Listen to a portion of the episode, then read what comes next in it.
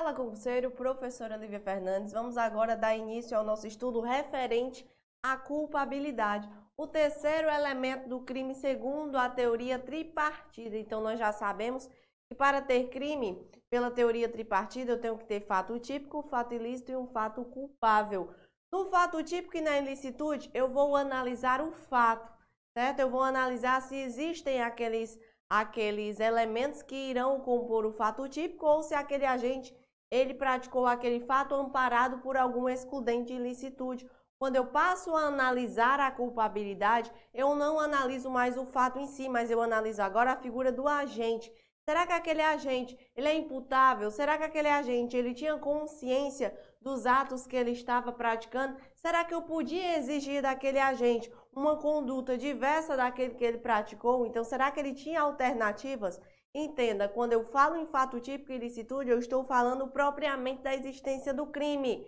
Quando eu falo de culpabilidade, eu estou falando de aplicação da pena. Por quê? Porque quando eu estudo a culpabilidade, eu afirmo que o agente será isento de pena. Cuidado com essa informação, porque não é, é no sentido de eu falei que na culpabilidade não vai existir pena para o agente, mas isso não quer dizer que o Código Penal ele adotou a teoria bipartida, não. Ele continua adotando a teoria tripartida. Mas se eu afastasse a culpabilidade, segundo a teoria bipartida, só existe crime se existir fato típico ilícito, é como se existisse crime sem aplicação de pena, o que não existe. Eu tenho que ter a sanção penal, certo? Eu tenho que ter a sanção penal. Então, para existir crime, eu tenho que ter fato típico, ilícito e culpável. Na culpabilidade, eu vou analisar se será ou não aplicada a pena àquele agente. Dentro da culpabilidade existem algumas teorias. A primeira delas é a teoria psicológica. A teoria psicológica ela afirma que para eu ter culpabilidade, eu tenho que ter o quê? A imputabilidade mais a vontade. Ou seja, aquele agente, ele tem que ser imputável, eu posso imputar aquela conduta àquele agente. Além disso, ele tem que ter vontade na sua ação, dolo e a culpa.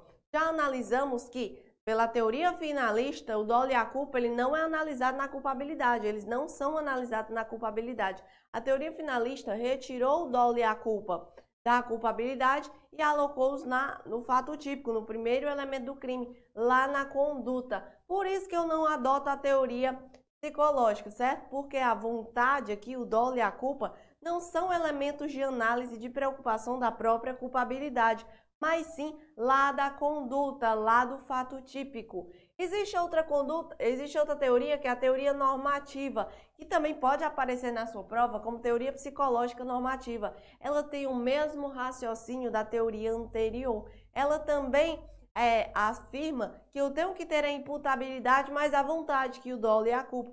Mas além dessa imputabilidade, além dessa vontade, eu tenho que ter outro elemento. Sabe qual é esse outro elemento? É a exigibilidade de conduta diversa. Eu tenho que exigir daquele indivíduo outra alternativa senão aquele de praticar aquele fato.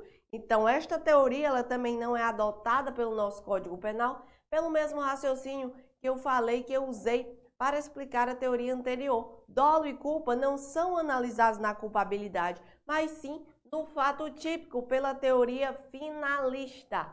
Existe ainda outra teoria, a teoria extremada da culpabilidade. O que, que diz a teoria extremada da culpabilidade? Para esta teoria, o erro que recai sobre causas de justificação são equiparados a erros de proibição, ou seja, ele não traz qualquer diferença entre erro de tipo e erro de proibição. Todo erro que recai sobre a, as causas de justificação, pela teoria extremada, serão considerados erros de proibição. Diferentemente ocorre quando eu estou falando da teoria limitada. A teoria limitada ela vai trazer meio que uma diferença quanto a isso. O que, que diz a teoria limitada da culpabilidade? Se eu tenho um erro sobre causas de justificação, ou seja, se eu erro quanto à justificação daquela minha própria conduta, já lembro que esta é a teoria adotada pelo Código Penal, ela faz duas distinções. Eu tenho primeiro erro sobre é, se eu tenho erro sobre pressupostos fáticos, eu erro sobre o fato. Eu não erro sobre a lei, mas eu tenho uma falsa percepção sobre o fato, sobre aquilo que eu estou fazendo. Se eu tenho erro sobre pressupostos fáticos, eu vou ter um erro de tipo permissivo, tá? erros sobre pressupostos fáticos, uma falsa percepção da realidade. Quanto aos próprios fatos, eu vou ter erro de tipo permissivo. Agora, quando eu tenho um erro referente à existência ou limites da própria norma, agora eu tenho erro de proibição. Ou seja, quando eu trato o erro de proibição, eu sei bem o que eu estou fazendo. Eu tenho total consciência sobre os fatos. O que é que me falta a consciência? Me falta consciência sobre a existência, certo?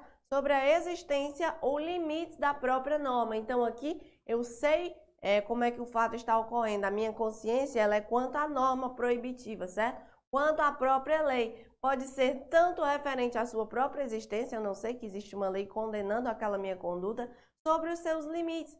Às vezes eu excedi aquilo que era permitido pela lei, mas sem total consciência. Nesse fato, eu vou ter erro de proibição. Nesse caso, eu vou ter erro de proibição. Isso é o que diz a teoria adotada pelo Código Penal, que é a teoria limitada da culpabilidade. Pronto. Quando eu estudo culpabilidade, da mesma forma do fato típico, da mesma forma do, da ilicitude, eu tenho tanto a conduta como as excludentes. Quais são as condutas que irão compor a minha culpabilidade? Eu tenho uma imputabilidade. Dentro da imputabilidade, eu vou analisar se aquela pessoa é uma doente mental, se aquela pessoa estava bêbada ou não, se aquela pessoa é maior ou menor de idade. Eu também tenho conhecimento da ilicitude. Eu tenho que saber se aquela pessoa ela tinha total conhecimento daquilo que ela estava fazendo ou não.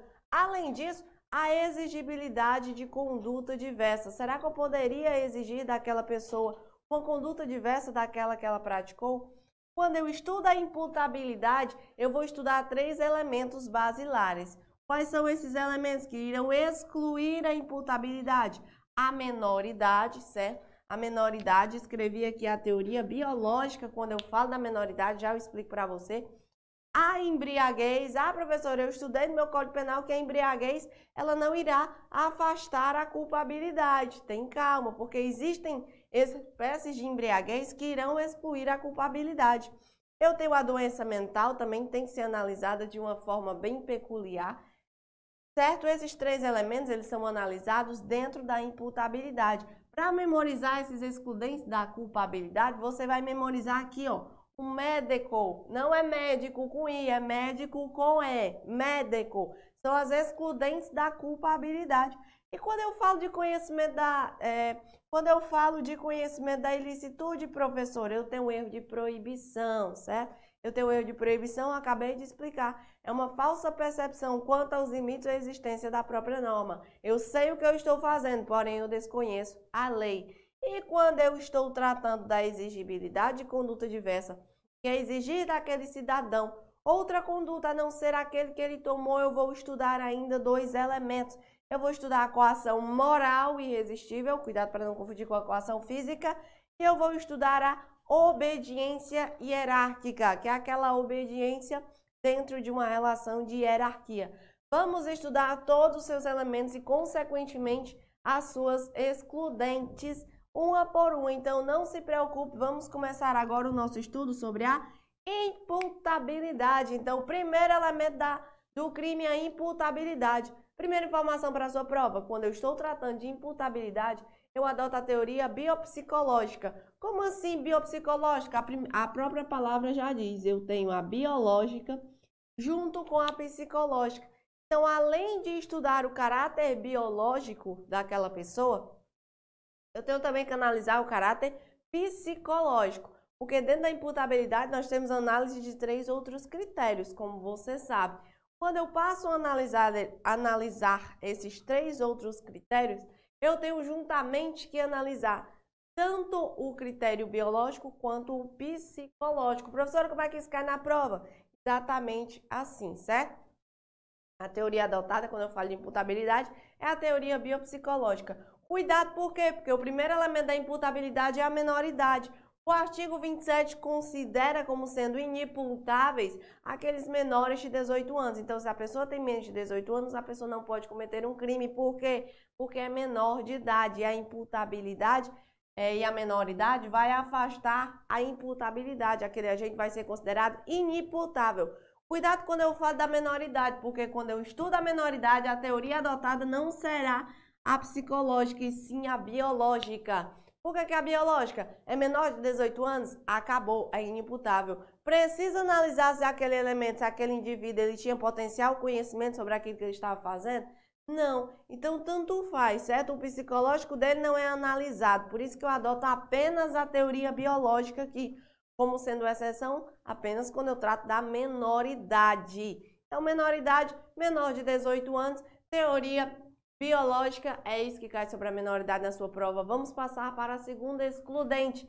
Eu tenho a embriaguez. O que, o Código Penal diz? A embriaguez não irá afastar a tipificação do crime. Beleza, mas eu tenho várias espécies dela que nós vamos estudar a partir de agora. Eu tenho a não acidental e eu tenho a acidental. Por que, que não é acidental? Porque não foi um acidente aquele agente se embriagar. Dentro da não acidental, eu tenho três outras espécies. A primeira delas é a embriaguez pré-ordenada. Logicamente, embriaguez pré-ordenada não vai afastar o crime, é quando a gente ele não estava com coragem de praticar aquele crime e ele bebeu. Bebeu para quê? Para criar coragem. A embriaguez pré-ordenada, no caso, ela é aumento de pena de acordo com o artigo 61, inciso 1 do Código Penal. Existe também a embriaguez voluntária. Quando é que eu tenho a embriaguez voluntária, professora? Quando a gente ele só queria ficar bêbado. Ou seja, aqui ele só queria ficar bêbado, ele não queria cometer nenhum crime.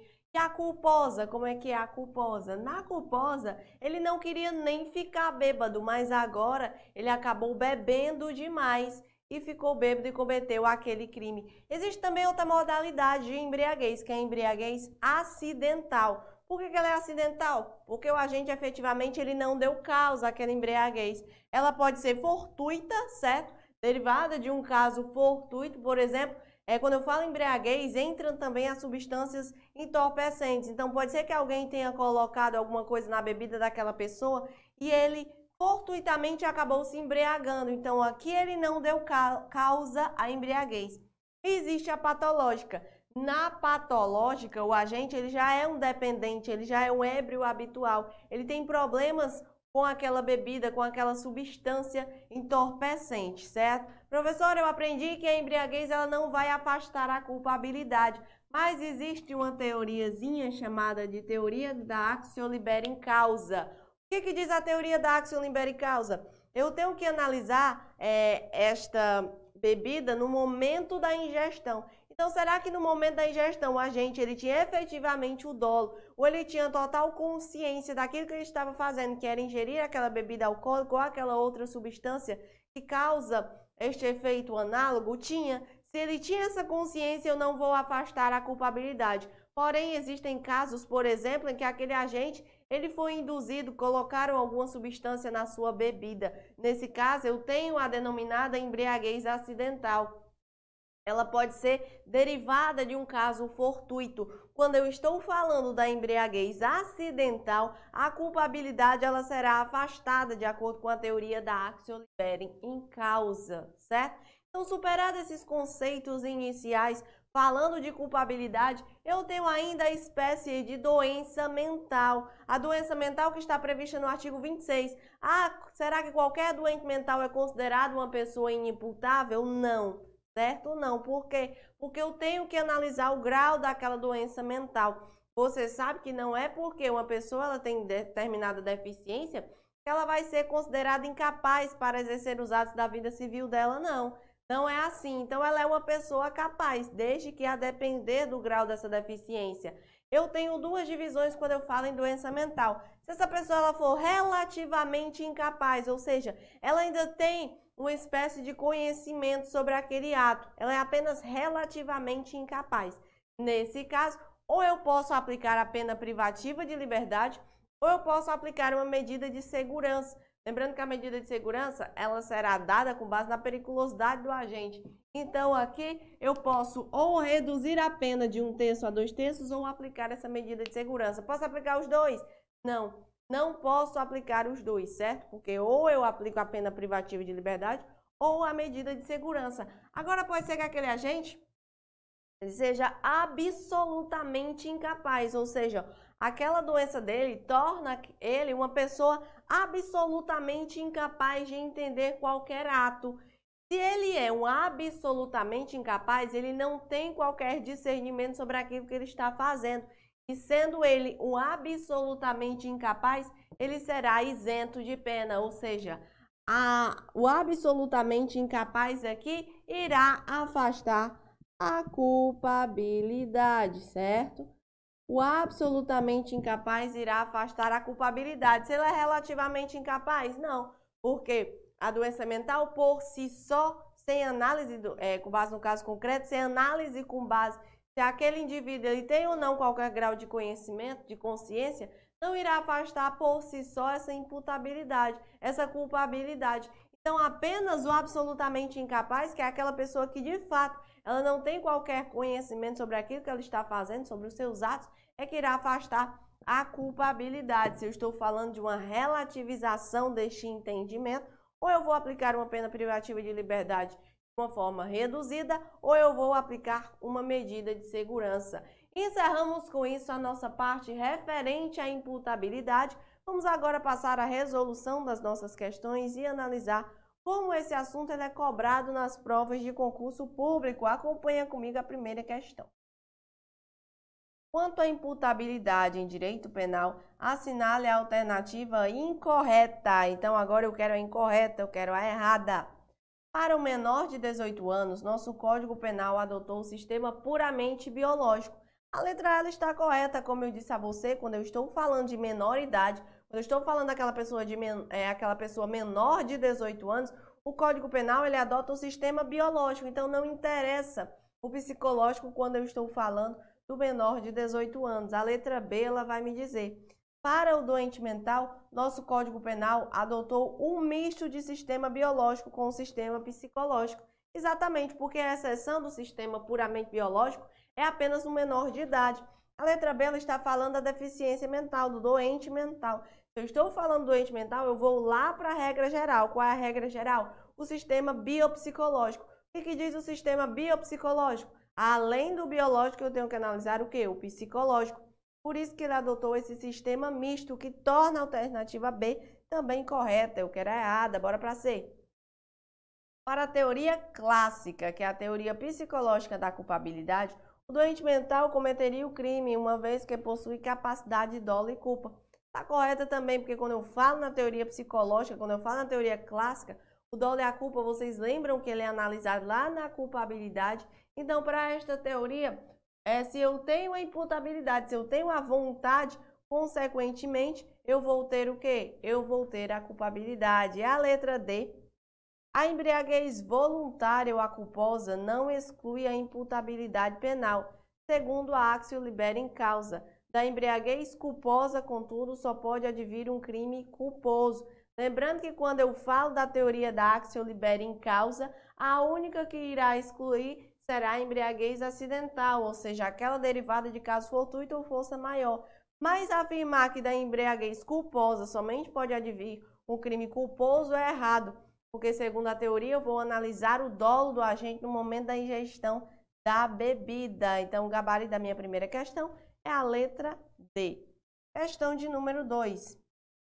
Pessoas doentes mentais que tenham 18 ou mais anos de idade mesmo que sejam inteiramente incapazes de entender o caráter ilícito da conduta criminosa ou de determinar-se de acordo com esse entendimento, são penalmente imputáveis. Está errado.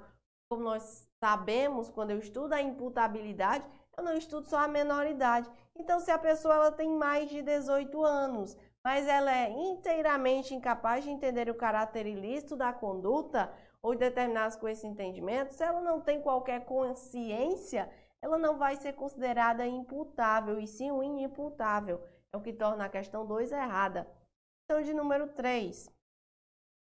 Comprovado que o acusado possui desenvolvimento mental incompleto e que não era inteiramente capaz de entender o caráter ilícito da conduta, é cabível a, a condenação com redução de pena. Está correta a 3, porque se eu falo que ele é, não possui o desenvolvimento mental completo, se ele possui o desenvolvimento mental incompleto, eu estou falando que ele é o quê?